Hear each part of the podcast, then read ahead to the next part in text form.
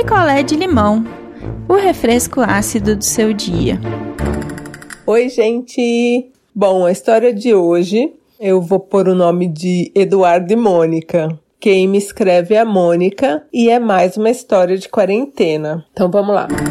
A Mônica conheceu o Eduardo na faculdade, só que ela era assistente de um professor e ele é aluno. Então eles têm aí uma diferença de idade que não é tão grande, uns 8, 9 anos. E eles conheceram na faculdade. Então ela era assistente do professor e ele era aluno. E aí ali, né, na faculdade, eles não podiam ficar juntos na frente de todo mundo. E eles começaram a namorar escondido. Então, gente, pensa assim, ela conheceu o Eduardo no segundo ano. A faculdade dele era de quatro anos, então eles namoraram escondido por dois anos. Uma coisa bem assim clandestina mesmo. E aí, depois que ele se formou, eles assumiram o namoro e mais um ano eles foram morar juntos. Então, depois de três anos, né? Dois anos de namoro escondido e um ano de namoro oficial, eles foram morar juntos. E assim, né? Ele é, não é tão mais novo que ela, mas é mais novo. Então, assim, ele tem uns amigos que gostam mais da zoeira. Ele curte muito um videogame, então ela não estava acostumada com aquele ritmo dele. E no começo teve um pouco de conflito e depois, beleza, né? Passou. Aí, depois de mais um ano juntos, Mônica engravidou. Então, estamos agora no final do ano passado, é, ela descobriu, né, tava grávida, então primeiro mês, assim, é super, né, no comecinho. E aí, quando ela descobriu que ela estava grávida, ela acabou descobrindo também, praticamente na mesma semana, que o Eduardo estava saindo com uma garota lá do trabalho dele. E aí, nossa, deu uma briga e ela queria ver quem era a garota. E ela viu e era uma garota super novinha, tipo, muito novinha.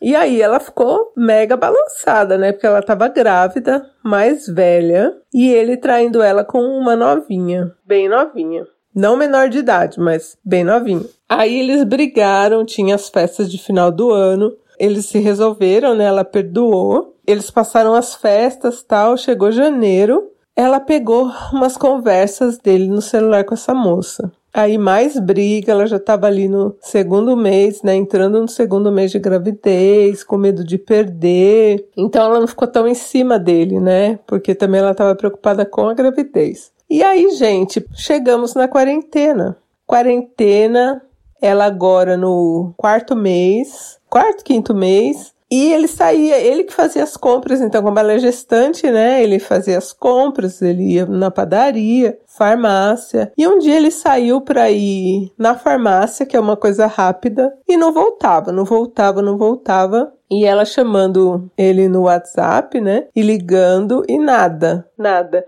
Ele ficou tipo quase seis horas fora. Ela já infartando, querendo ligar pra polícia, porque né, ele ia só na farmácia e voltava. Aí ele voltou, com maior cara de bunda, disse que tinha brigado na rua e que tinha parado na delegacia, mas que aí o delegado não quis, não fez nada e liberou os dois. E ela achou estranha essa história. Aí, né, boba, mulher não é boba. O que, que ela fez? Ela foi pesquisar se a delegacia que ele falou que foi estava aberta e a delegacia não estava aberta para esse tipo de BO. Tipo assim, vai, tem três delegacias na cidade. Se ele tivesse sido levado para uma delegacia, ele tinha sido levado, sei lá, para o primeiro DP, que é o único aberto. E ele falou que foi para o terceiro DP. Então, tipo, o segundo DP e o terceiro DP estavam fechados com aviso na porta para todo mundo se dirigir para o primeiro DP. E não tinha, era uma coisa que não tinha como ele errar. E ele errou. Então, quer dizer, meio que mentira, né? Mas ela falou: bom, vou ficar na minha. E aí, quando foi a noite que ele foi, que ele tirou a roupa para tomar banho, as costas dele todinha arranhada, todinha arranhada. E aí ela falou: que que é isso nas suas costas? Ele, ah, é da briga. Mas não era, gente, era arranhado de mulher mesmo. Assim, ela acha que ele transou tal e ficou com as costas arranhadas. Aí, nossa, quebra-pau na quarentena, aquela briga. E ele não podia sair, ela também não. E aí foram dormir.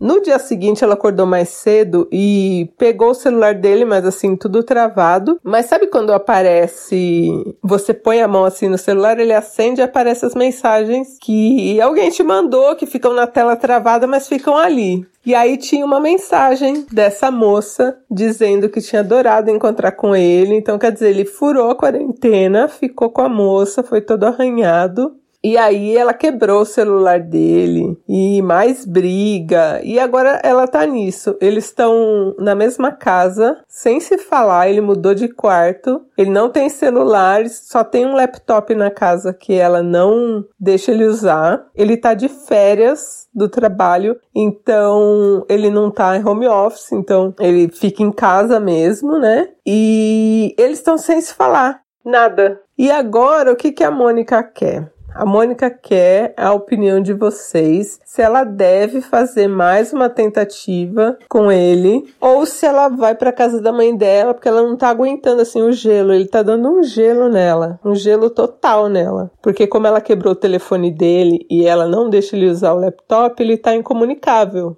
Então ele tá puto, né? Tá puto. Então ela tá com essa dúvida aí se ele tá puto porque ele tá sem acesso para falar com essa mina nessa novinha, ou se ele tá puto porque ela tirou as coisas tal. Mas em todo caso, assim, ele não tá falando com ela, ela tá grávida e tá um puta climão, um em cada quarto. E, gente, eu não sei, assim, eu não vou opinar, porque como ela tá grávida, eu nunca fiquei grávida, nunca passei por isso. Então, não sei se de repente ela deve dar mais uma chance, se ela vai pra mãe dela, não sei. Porque tem a questão, né, dela ir pra mãe dela, a gente já ouviu a história aqui. E ele pôr a menina lá dentro, né?